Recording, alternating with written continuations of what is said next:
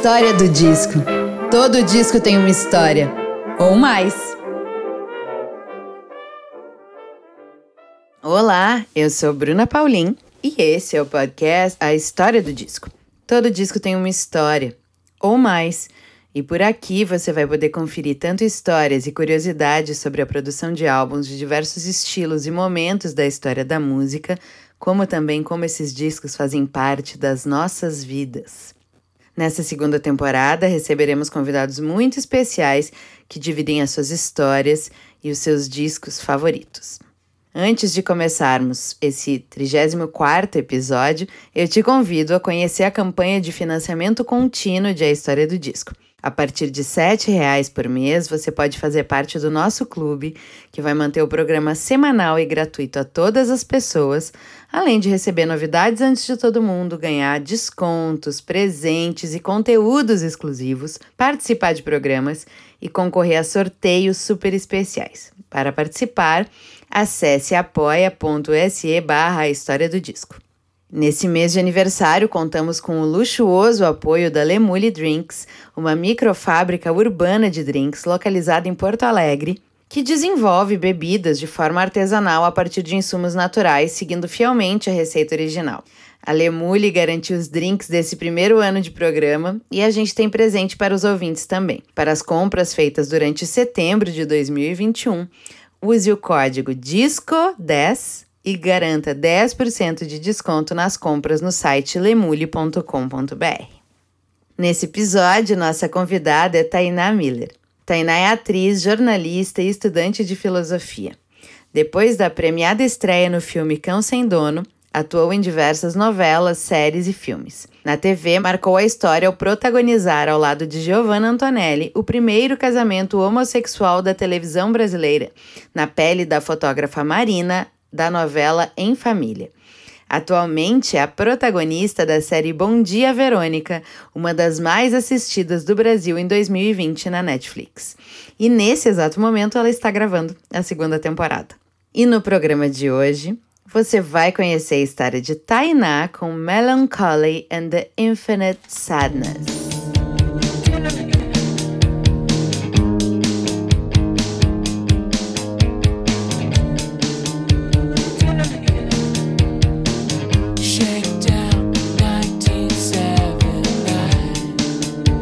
Se você foi adolescente durante os anos 1990 e assistia MTV, você não passou imune a Melancholy e com certeza você lembra de algum clipe da banda.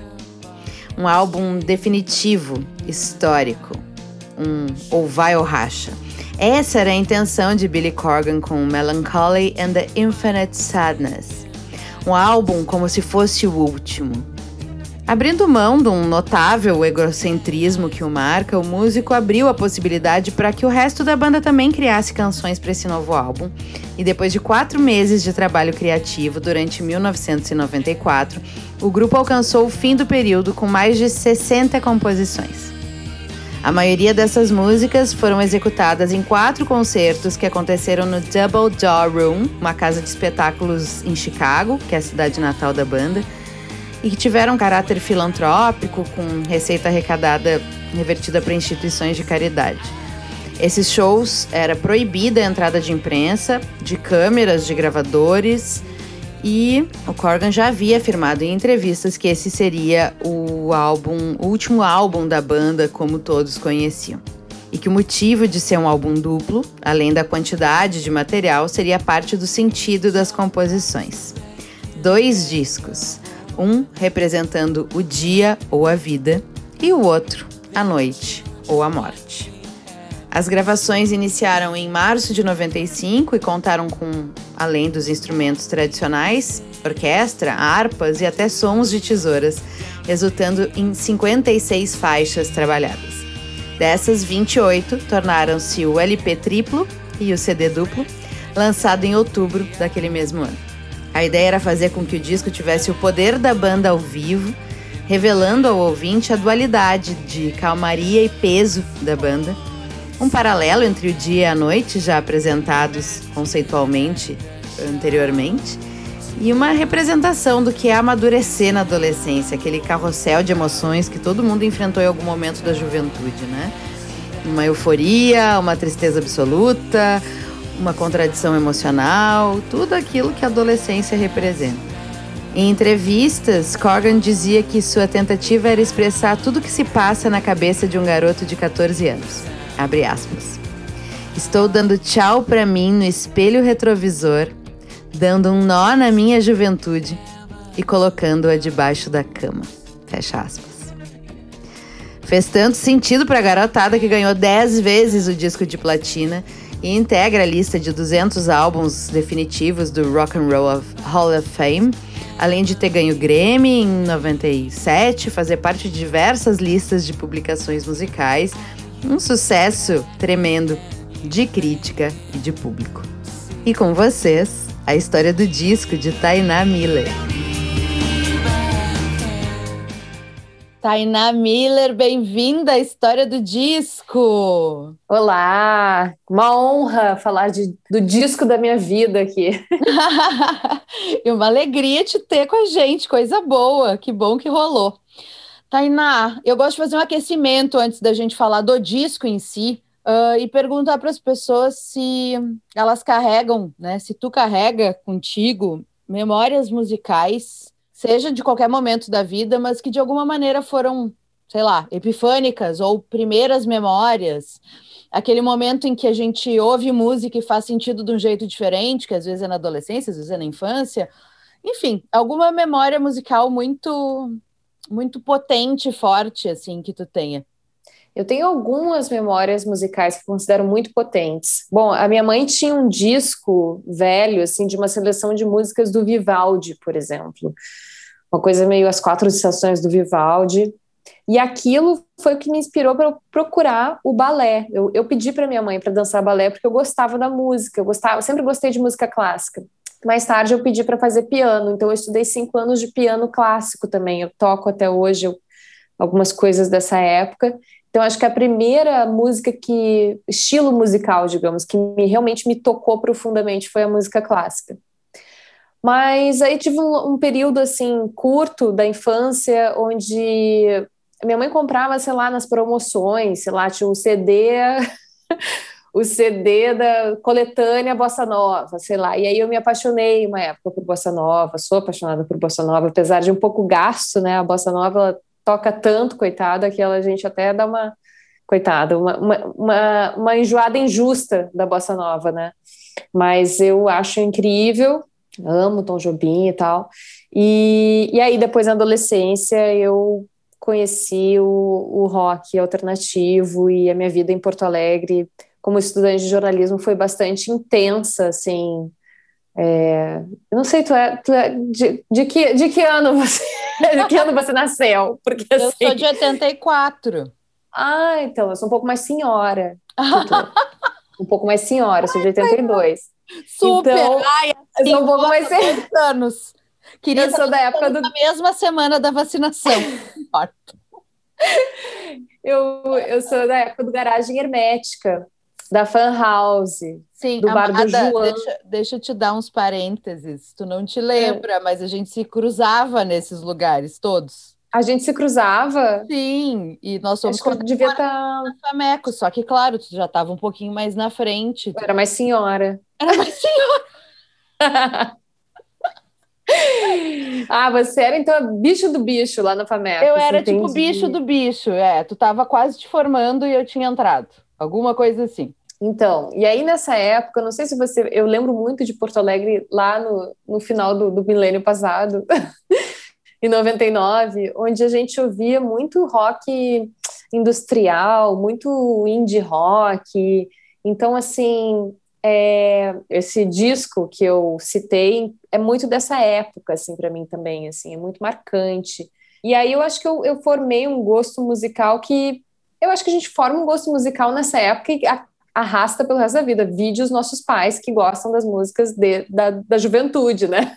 Meus pais, pelo menos, ouvem até hoje as músicas da juventude. E eu, as músicas da minha juventude foi dessa virada de milênio aí. Sim, é, eu acho que sim. Eu acho que de algum jeito a gente carrega muito dessas coisas, amadurece algumas, né? Ainda bem. Mas eu acho que tem algumas coisas que a gente carrega assim, tu tem razão. E é engraçado, tu falou, ah, os pais carregam, e a primeira coisa que eu me lembrei foi o meu pai dizendo que ele ama Creedence porque ele ouvia nas reuniões dançantes. Então é. faz sentido. É porque a gente. É, as músicas que a gente ouviu nesse período de descoberta da vida, eu acho. Acho que são músicas muito marcantes. Sim. Né? Porque a vida, ela segue linda, mas assim, ela segue com menos novidades, digamos, do que nessa época. Então, assim, as primeiras baladas, as primeiras primeiro beijo na boca, primeiro, tudo isso fica muito intenso e marcante, né, no coração de um adolescente. E aí então a música que embalou isso, acho que fica fica marcada, né?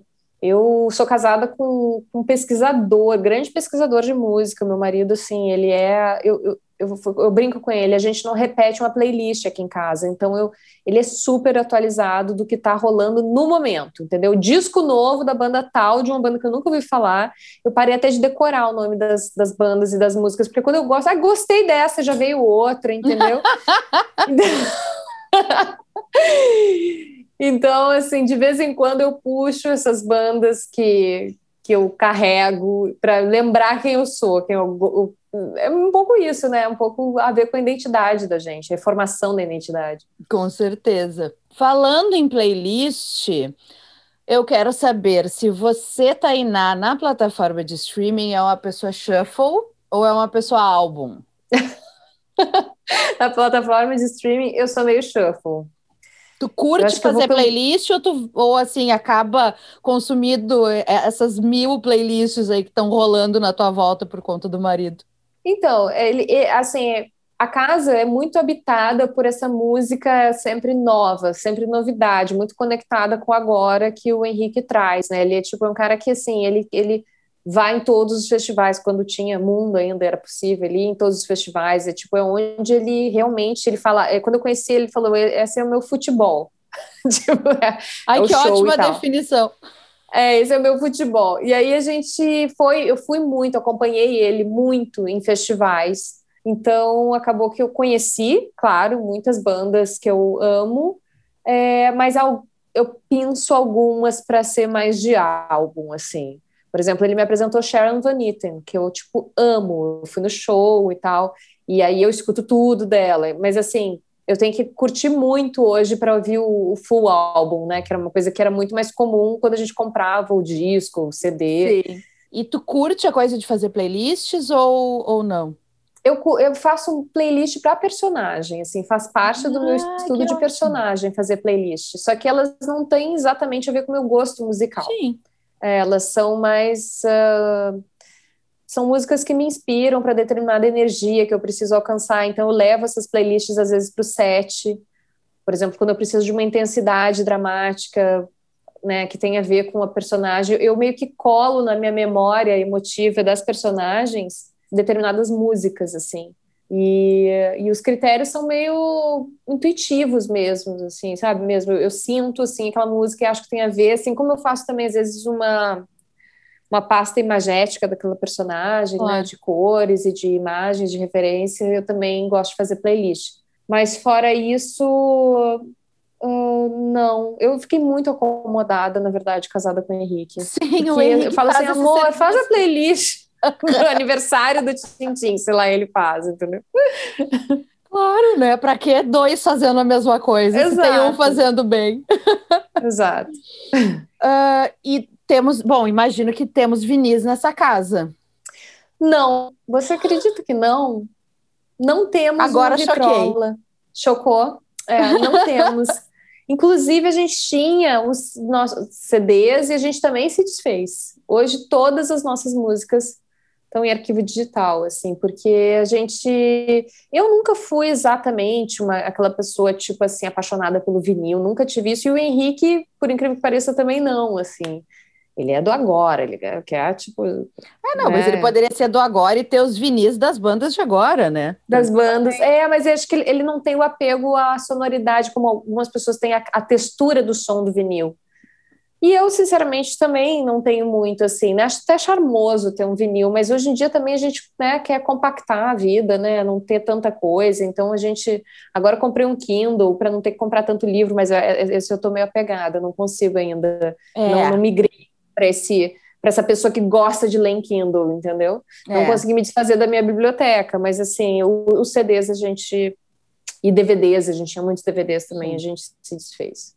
Ah, não, CD e DVD, eu me desfiz há muito tempo. Eu nunca fui apegada a CDs, mas eu sempre fui apegada aos vinis e aos livros. E aí, CD e DVD foi pro saco, o vinil só aumenta, o livro só aumenta, e o livro eu não consigo ler no Kindle. a Camille Viola, que é pesquisadora, que tem o livro sobre o África Brasil, o disco do Jorge. Sei, conheço a Camille. O livro só saiu em, em versão digital por enquanto, né? E eu tô em sofrimento. Ela veio no é. programa, eu amo o disco, eu adoro o texto da Camille, eu tô louca para ler, óbvio que eu li um pouquinho pro próprio episódio, mas assim, eu quero ler esse livro pegando é. esse livro. Eu comprei a versão digital e não li. Eu disse para ela, amiga, não há condições. É difícil, eu tô, tô é também. Nesse ponto eu sou antiga, porque eu, eu, estudo agora filosofia, e aí são muitos livros, né? E também ficar Nossa. comprando, comprando ah, é. livro, onde é que a gente guarda tudo. Então eu comprei o Kindle justamente por causa do curso, mas assim, tem uma dificuldade enorme de ler e não saber quanto tempo falta. Aí, quantos por cento falta para acabar o capítulo? Sei lá, entendeu? Eu não Sim. consigo calcular isso na minha cabeça. Ah, não, e a, própria ligação com a coisa material, né? Do folhar. É. Eu sou, assim, para estudar, eu risco, eu anoto. Eu não sou aquela pessoa seada do livro bonitinho depois que termina de ler. Então, Sim. eu acho que é o que eu mais sinto falta é manipular o manipular. Nossa. E a relação com a tela, né? Também a gente está o tempo inteiro com a cara na tela, é um descanso você ler um livro no papel. Né? Com certeza. Então, quero saber se foi difícil escolher esse disco. Não foi, né? Porque tu não piscou e tu já me disse. Sabe por que, que não foi? Assim, eu acho que até eu, eu, essa coisa de lista, né? Favorito, filme favorito, disco favorito, eu sempre acho injusta, né? Ator favorito, ah, claro. são muitos, né? Mas esse eu, eu fiz sem pestanejar, porque esses dias a gente, de vez em quando aqui em casa, a gente toca, né? Violão e puxa umas músicas e tal. E aí, eu não sei de onde surgiu, eu tava com a minha irmã até aqui, e aí surgiu Tonight, Tonight, assim, dos Smashing Pumpkins. E aí eu coloquei alto, assim, comecei a dançar e, cara, me, vi, me veio uma sensação tão forte, como se eu tivesse voltado ao passado ou qualquer coisa, como se eu tivesse me lembrando de quem eu fui em algum momento da vida. Que aí eu, eu antes de você me fazer esse convite, e, e aconteceu isso, eu pensei, cara, esse disco realmente marcou uma era na minha vida, assim. E, e, ele me referencia em vários sentidos, porque ele gerou clipes, videoclipes maravilhosos. E até hoje, assim, aquelas referências estéticas me tocam, assim, entendeu? Quando eu vou fazer qualquer coisa, eu sempre lembro, né? Porque eles, na verdade, esse, é, esse disco dos Smashing Pumpkins, a, a capa deles é, foi muito inspirada no Georges Méliès, né? Teve Sim, uma coisa tem toda essa referência do, do, é do expressionismo alemão também. Então eu achei assim, se eu fosse dizer uma obra-prima assim do rock que me influenciou, eu, eu, eu diria esse disco, apesar de estar sendo completamente injusta com muitos outros. O História do Disco é um programa que a gente traz discos que têm boas histórias pra gente. Não precisa ser o disco definitivo, e por isso a gente tem outras temporadas, porque tu não fica sofrendo que na próxima tu vem com outro, tá tudo bem. é sempre o que tá eu certo. digo para quem sofre muito, mas no teu caso foi super, assim, eu consigo acompanhar alguns sofrimentos de pessoas que ficam postergando a participação no programa, não porque elas não, não querem. sabem conseguir, elas não, não sabem conseguem escolher. Uhum. escolher. Mesmo que eu diga, gente, não precisa ser o disco definitivo, é um di um, não é o. Um disco, sim. Mas enfim, fico feliz primeiro porque assim, não tinha ainda entrado algo tão anos 90 no programa. eu sou muito anos 90. então, acho muito legal, adoro quando vem coisas assim. Uhum. E eu acho um descasso, então, né? Assim, foi o que eu te disse hoje. Tô ouvindo e voltei para 99. Alguém me 99, exatamente. Alguém me resgata. Bug do milênio. Bug do milênio. Tainá, por que então Melancole? Que, como é que foi essa primeira vez, esse primeiro contato com esse disco? Tu te lembra disso? Putz, agora você me pegou. Eu acho que eu conheci esse disco em 98, talvez. 90... Esse disco ele é de quando mesmo? 95. Você que tem a parte, a parte técnica dele. É, ele é de eu, 95. eu devo ter conhecido em 97, 98, por aí, esse disco. E, e assim, eu lembro, eu morava na casa dos meus pais ainda, eu não lembro direito como que eu cheguei nele, talvez, talvez pela MTV, sabia? É bem provável. É bem provável que foi o, é, o, o videoclipe do 33 dessa música, que é que para mim assim, eu fiquei muito chocada quando eu assisti, realmente foi um videoclipe muito premiado na época. Muito incrível. Hoje ele eu vejo ele a imagem da tona né, um pouco assim, mas as referências estéticas assim incríveis, aquela música o Billy Corgan cantando e, e, e, também a tecnologia que eles usaram, que era quase como um stop motion, uma coisa assim. Aquilo me. Eu, eu fui muito ligada à MTV, né? Não à toa eu trabalhei na MTV, eu pedi para trabalhar na MTV do Sul, né? Quando. Não sei se ainda tem, mas tinha aí. Então, assim, a MTV para mim, assim, foi uma, um portal. E eu acho que eu, eu conheci esse disco lá. E aí eu ouvia ele direto em casa, assim, sabe? Eu gastei o CD. eu gastei esse CD ouvindo no meu sofá e pensando na vida, e ao mesmo tempo ele tinha uma. Era como se fosse quase. Ele era meio operesco, assim, então tinha uma teatralidade lá que eu não conhecia em mim, porque eu não era atriz, nem pensava em ser nessa época, mas eu ficava viajando nas histórias que o disco propunha, assim, sabe? Então, quando a música Lily, não sei se você ouviu, que é, é a história de um psicopata, né? Na verdade, é uma história de um psicopata, que é toda bonitinha, contada assim, quase como uma música infantil, assim. E é o ponto de vista do, do, do psicopata. É... Tonight, Tonight, clássico, né? Uh, 1979, também clássico. clássico. Então, eu... Késima, é, eu cheguei nele por, por essa música, com certeza. Eu lembro de ver o clipe na MTV, assim, puf. 1979, é. E, e Tonight Tonight, que o, videoclipe foi baseado na, no filme do Méliès, né, do, da Viagem à Lua. Então, cara, eu acho que esse, esse disco, ele, e ele era duplo, né? Sim. E, a, e, a, e o título, Melancholy and Infinite Sadness. É muito anos 90. E é muito adolescente, né? É muito adolescente, é muito adolescente. exatamente alguém que teve a coragem de dar esse nome para um disco, assim. E eu fui, era uma adolescente meio emo, antes dos emos, que é pré-emo, né? Sim, meu anjo, era tudo mato e a gente já tava lá depressiva. Era tudo mato e eu já era emo nessa... Então, assim, eu era uma adolescente emo, sem saber que era emo, ouvindo isso e, tipo, ah, nossa, esse disco leu a minha alma. E também como eles traziam esses elementos, assim, muito muito ricos, né? As músicas, elas tinham uma coisa de música clássica também, que, como voltando lá às minhas origens, me pegava muito. Eu gosto muito de, de banda com orquestra, sabe? Como eu gosto de Arcade Fire, quando traz né, aquela banda enorme, assim, num palco, com muitos instrumentos. Eu gosto aquela massa sonora. Aquela massa sonora, exatamente. E, e, esse disco trouxe muito isso, fora o, o, encarte, era coisa do disco duplo, aí tinha o feliz e tinha o mais triste, tinha as músicas um pouquinho mais rock, as... tinha, tinha o melancólico e tinha o depressivo. E tem o depressivo, tinha o melancólico e tinha o depressivo, exatamente, exatamente. E o encarte, que era maravilhoso, com essa estética toda que eu tinha gostado de ver nos clipes. Não, a estética é demais, é muito interessante. Eu acho que visualmente ele ganhou muita gente. Foi muito a porta de entrada do tipo, olha, vem que é legal o resto também, né? O que, que é uma direção de arte bem feita, né? O que é uma direção de arte bem feita? Obrigada aos diretores de arte. E tu já era ligada a Smashing Pumpkins? Tu já tinha te conectado com a banda antes ou, a, a, ou foi, foi o Melancholy assim, que te abriu a, então, essa é a parte engraçada, eu acho, da minha conexão com o disco. Porque uhum. eu não era conectada com Smashing Pumpkins, aí veio esse disco e eu pirei com Smashing Pumpkins, porém, basicamente, eu não gosto de nada que eles fizeram depois. eu não gosto de nada, e é muito louco, assim, é, eu fui atrás deles, por assim, não deixei de ser fã por causa desse, de, de tanto que esse disco me impactou, então eu fui a uns três shows do Smashing Pumpkins na minha vida. Tu insistiu, Tainá. Eu insisti. Eu insisti, eu insisti. Eu fui em Los Angeles até, um teatro lindo, antigão, que eles tocaram. Eu fui num Terra, que teve, acho que em São Paulo, Festival uhum. Terra, que eles tocaram. E o último eu fui com o Henrique, agora nem lembro, num desses festivais.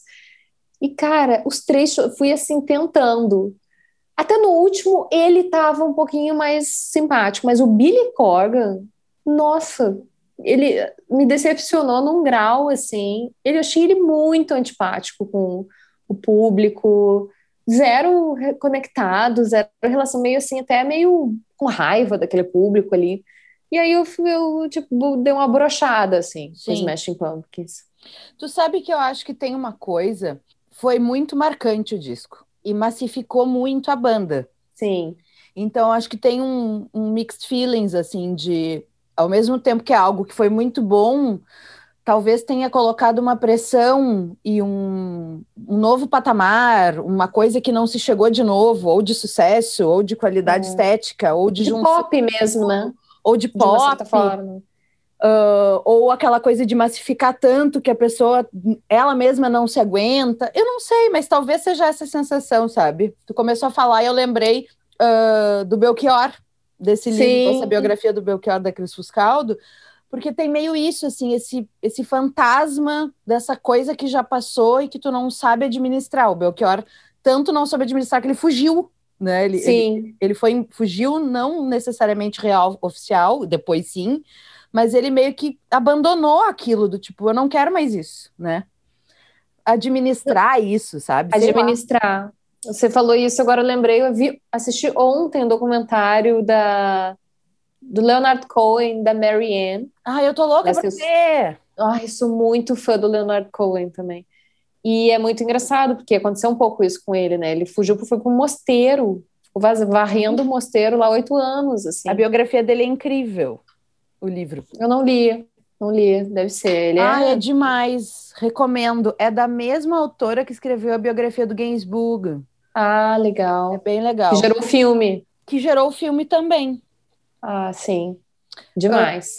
É, I'm, Pode I'm... ter acontecido isso com Billy Corgan. E parece no primeiro show, que eu acho que se eu não me engano foi no Terra que eu vi ele. É, eu acho que ele tava. Eu, depois eu li que ele estava triste porque a gata dele morreu. O que eu ah, acho ele tá compreensível. eu acho compreensível estar tá triste porque a gata morreu, claro. já perdi gatos, mas assim, cara, eu achei muito fechado para o público, assim, e aí depois também a banda, né? Ele se desfez, acho que daquela banda várias vezes. Aí ele, não sei, talvez uma egotrip ali louca e tal, né? Há questões, há questões. Mas a, que, a lance é que eu insisti. Eu fui em alguns shows do Smashing Pumpkins por essa minha conexão. Mas infelizmente não nenhum me arrebatou assim. Ai, às vezes é isso, às vezes a banda é o disco, não é o show, né? É. Eu me lembro, quando tu falou de Arcade Fire, eu me lembrei da primeira, da primeira, acho da única vez que Arcade Fire teve em Porto Alegre, que foi abrindo para Strokes. E as pessoas estavam, claro, tem essa massa sonora, essa empolgação, essa potência, toda essa performance que a banda carrega. E óbvio que se tu comparar com a performance do Strokes, fica, né, tudo é. muito tímido. Fica mirrado. Né? Então, assim, e as pessoas meio indignadas, assim, ah, porque os, os Strokes não estavam afim. Provavelmente eles não estavam afim mesmo de tocar, mas não é nem isso, é a comparação das coisas, né? Sim. Então, assim, era melhor ter ficado em casa ouvindo uh, This Is It. Uhum. Valeu a pena porque as pessoas viram o povo do Arcade Fire se pendurando no Fire. teto, né? Então, assim... É, ele se... aí que tá, aí, tá aí um show, um dos grandes shows da minha vida. Vi também alguns e, e tipo, putz, o que, que é Arcade Fire? No último que eu vi, é... Ai, agora me deu branco o nome do vocalista. Ele brotou ah. do meu lado. Brotou do meu lado, é assim, cantando. Ele brotou, sério, ele, ele tava cantando no público e eu assim, nossa, o cara tá na plateia. Daqui a pouco ele, juro, do meu lado, pum, canhão de luz nele. E, nossa, incrível, incrível. Porque tem bandas de performance e tem bandas de disco também, né? É. Acho que Tem gente que não sabe tocar pro público, não gosta, ou é Não tímido, quer, ou se, se vê é. obrigado. Eu lembro do primeiro de um show que eu vi da Cat Power. No, No garagem. garagem. Você tava nesse show? Queridos ouvintes, momento entregando a idade com Tainá Miller e Bruno. Eu não consegui entrar no show, eu fiquei na rua porque tinha, tava botando gente pelo ladrão, não dava mais Aham. pra entrar. Eu só Sim, fui eu ver a Cat Power. a Tia Marshall tocando garagem, gente. Olha como ela era micra, Ela era né? muito micra que ela tocou no garagem. no garagem. Mas ela E- encheu o garagem, vamos, vamos dar mérito. Ela encheu o garagem, ela encheu o garagem. Mas foi, pe- olha, você não perdeu nada. Eh, Cat Power, eu insisti, fui em mais dois shows que foram incríveis. Ela, É. tipo, de- desmistificou essa. Ela, tinha um, um pânico, né? De- depois eu, eu li vários artistas, o próprio Leonard Cohen, que eu tava falando, tinha Sim, pânico de tinha tocar. E ela, claramente, ela tava muito bêbada, e, e aí nossa, também, né, nossa plateia e machista ficava cantando, ah, dá-lhe Pussy Power, não sei o quê, o que foi extremamente constrangedor, assim, e ela tava tentando ali tocar, mas não rolou muito, sabe? E não sei por que comecei a falar nisso, porque, ah, de a shows, coisa da performance do show. a Eu- performance. Eu vi a Cat Power em, sei lá, 2010, 2011, e foi um showzaço. Um showzaço. Quando ela tava com a franjinha e bronzeada e forte, porque ela teve várias fases, né? Era, essa foi- era a fase entre o The Greatest e o, e o disco de covers. Ela tava loira? Dois. Não, Loira de cabelo tava- curto? Não, ela tava morena. Tá, então foi o melhor show. Foi o melhor show. Foi o melhor Esse foi- show. você Ai, que pegou bom. o melhor show. Ela tava mais, acho que, afim, assim, de tocar. E eu, eu vi também esse show. E é isso. Então, eu acho que os Smashing Pumpkins fez um dos álbuns mais, assim, hino de geração, né? Dos melancólicos e dos tristes, infinitamente tristes. Mas, infelizmente, a performance não, não acompanhou. Tainá, tu consegue elencar faixas preferidas do disco? Tu já meio que comentou algumas, mas assim, consegue elencar as tuas favoritas? Ai, tem muitas, né? É, Aquela The World is a Vampire.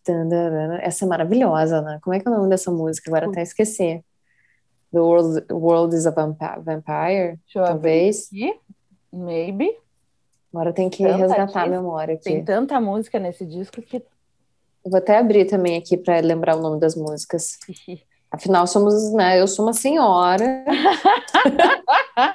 Gente, quantos anos tem esse disco? É quase 30 anos isso. Para, que pra mim ainda. Quem é que esses dias colocou uma coisa maravilhosa do tipo, ai. Faz 20 anos dos anos 80, parem com isso. Não faz tudo isso que vocês estão falando. 20 anos é. Não faz 40 anos dos anos Não. 80.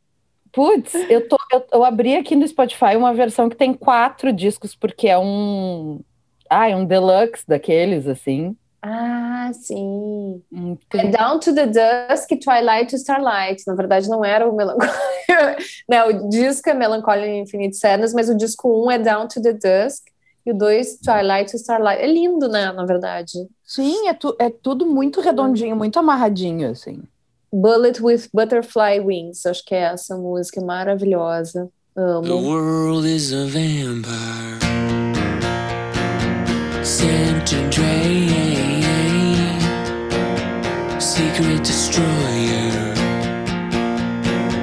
Hound you up to the flame. So why do I get? Bom, Tonight Tonight é um hino, né?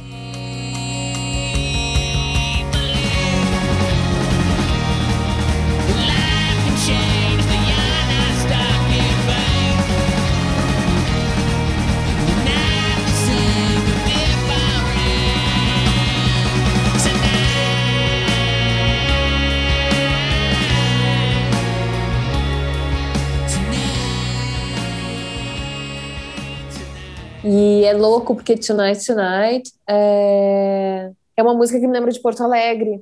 Não só porque eu ouvi em Porto Alegre, mas porque fala dessa coisa da cidade que você nasceu, the city by the lake, né?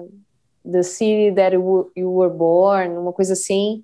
E, tipo, tem essa polêmica, né? O Guaíba é um rio, o Guaíba é um lago, o Guaíba é o É um quê? vestuário, ai meu Deus. É, o que que é o Guaíba?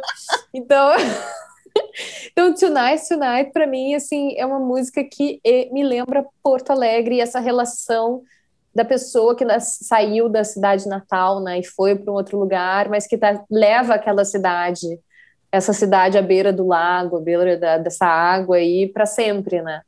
Então, vai aí minha homenagem a Porto Alegre com Tonight, Tonight. Bom, 33, que eu acho que foi o que me trouxe para esse disco, né? Me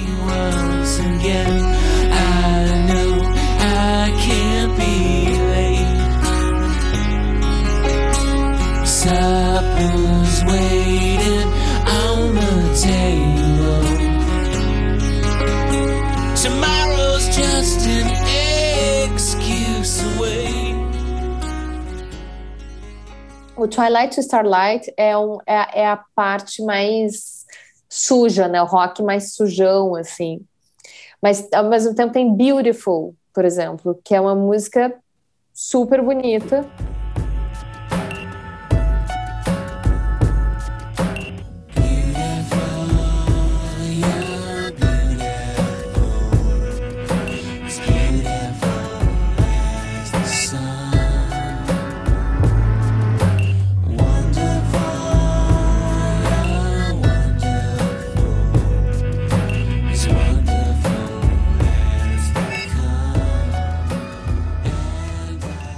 Nossa, essa música Beautiful é muito linda. É muito linda. Eu tinha vontade de fazer um filme só para colocar essa música, sabe? Com uma personagem bem, bem doida, bem descolada da realidade, assim. Aí, Lily, My One and Only, que é essa história do psicopata que fica observando essa menina.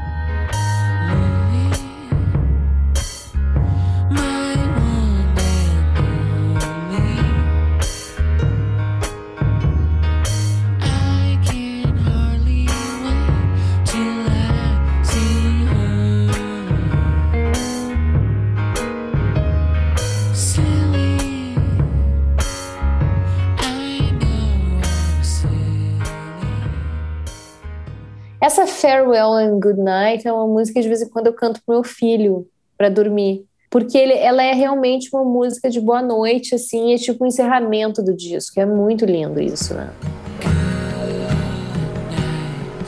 to every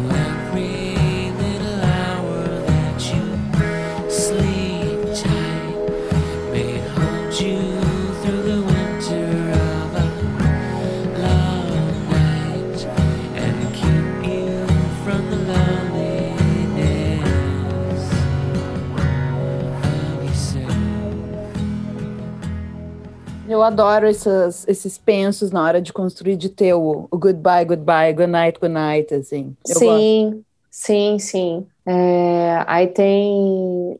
Ai, eu gosto de. eu, sinceramente, eu gosto de todo esse disco, assim. Tanto do um quanto do dois. Mas tem. Eu, as baladinhas me pegavam mais nessa época. Ah, mas Né? aí já, já teve uma seleção considerável, tá? Sucesso. Aham. Deu, deu para eleger, não, não, não foi sofrimento também.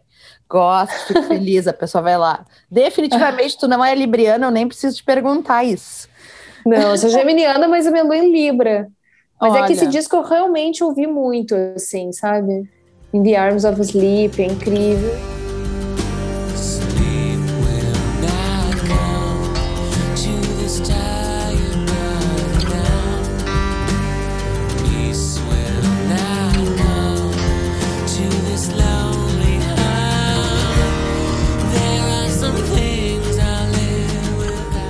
Through the Eyes of Ruby, tipo, super mais pesada. Eu adoro, adoro esse disco.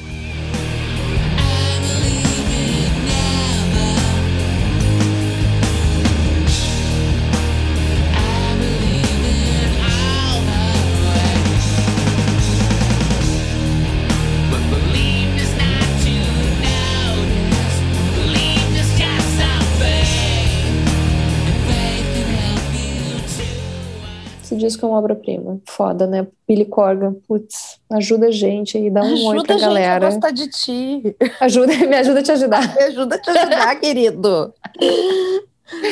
Tainá, e tu tá te preparando para a segunda temporada de Bom Dia Verônica. Confere, produção. Confere, produção. Tô me preparando. Por isso essa correria, a gente tá tentando marcar esse nosso programa aqui, eu para lá e para cá. É, gravaremos em setembro. Muito bem. E além do Verônica, tem mais coisas rolando que tu queira compartilhar com os nossos queridos ouvintes? Alguma coisa que tu queira contar, Cara, enfim? Tem, assim, mas, é, bom, eu tinha duas séries, né, que, que eu ia, teria gravado em 2020, mas aí com a pandemia veio esse tsunami, e não sei como ficaram essas séries agora.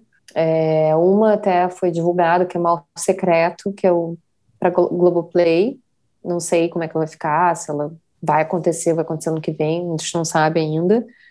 E tô com, nossa, tô Tô revirando do baú um livro de poemas que um editor quis publicar meu quando, sei lá, 10, 15 anos atrás, e agora ele. Ele é, vamos publicar. Ele ia publicar 10, 15 anos atrás, e agora eu tô meio revisando, talvez saia esse livro. Tem um livro também sobre maternidade que eu tô escrevendo com o Piangers, que também deu uma empacada por causa da pandemia e desses projetos todos, uh, mas que tá para sair pela Companhia das Letras e várias outras coisas, ideias não, não faltam em projetos, mas de Gente. concreto mesmo, agora de para já, que pode falar Bom Dia Verônica. Benjaminiana. Benjaminiana, eu total. E, e me avise deste livro que quero este livro. Do Ai, que bom, vou te mandar. eu ando com um costume, assim, de. Porque tenho várias amigas que estavam publicando recentemente livros de poesia, enfim. Algumas fazem parte do repertório do meu espetáculo. E aí eu tô com uma minissériezinha que às vezes eu pego alguma coisa e leia mulheres. E aí rolam uns poemitos. em que legal. Não, com certeza vou te mandar. Assim que sair. Vi que você tem uma Merlin atrás de você aí. Tem. Eu fiz a Merlin no teatro, né? Gente, é mesmo! Fiz 2019. E, pô, saudades, né, de fazer teatro. Ai.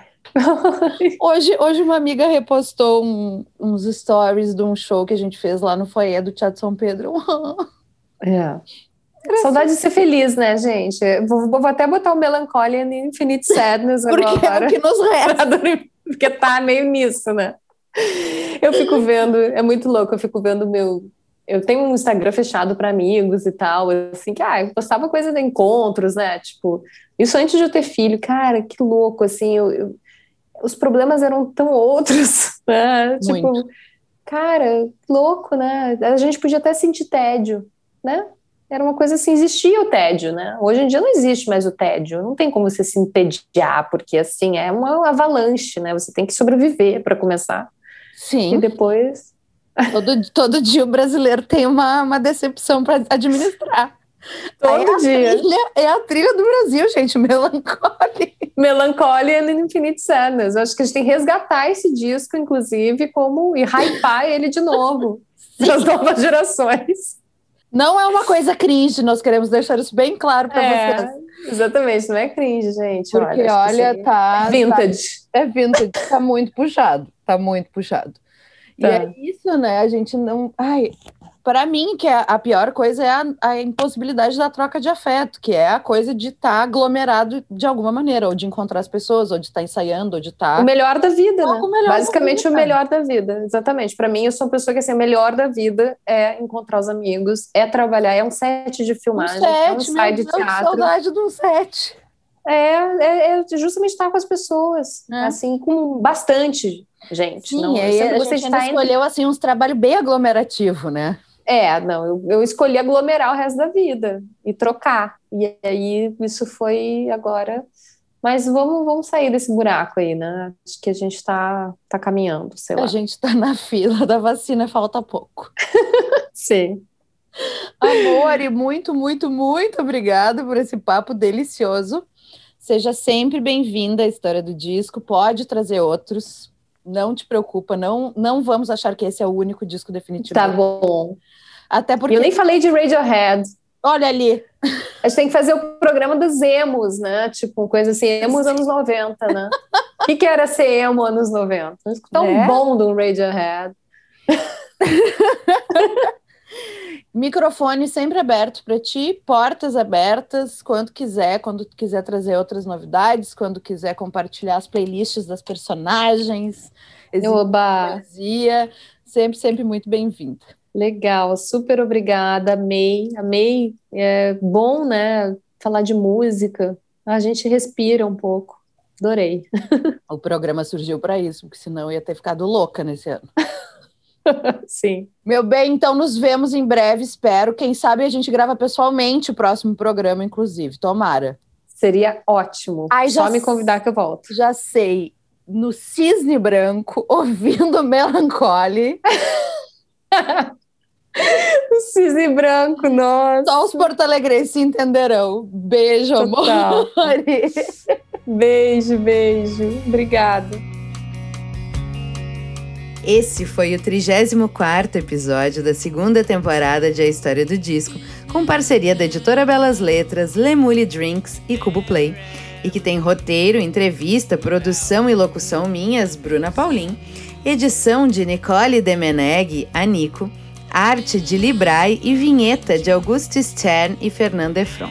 Para saber mais sobre o projeto, acesse o nosso perfil no Instagram, A História do Disco, e não esqueça de seguir o programa na sua plataforma de streaming favorita e conferir a nossa campanha de financiamento em apoia.se barra História do Disco.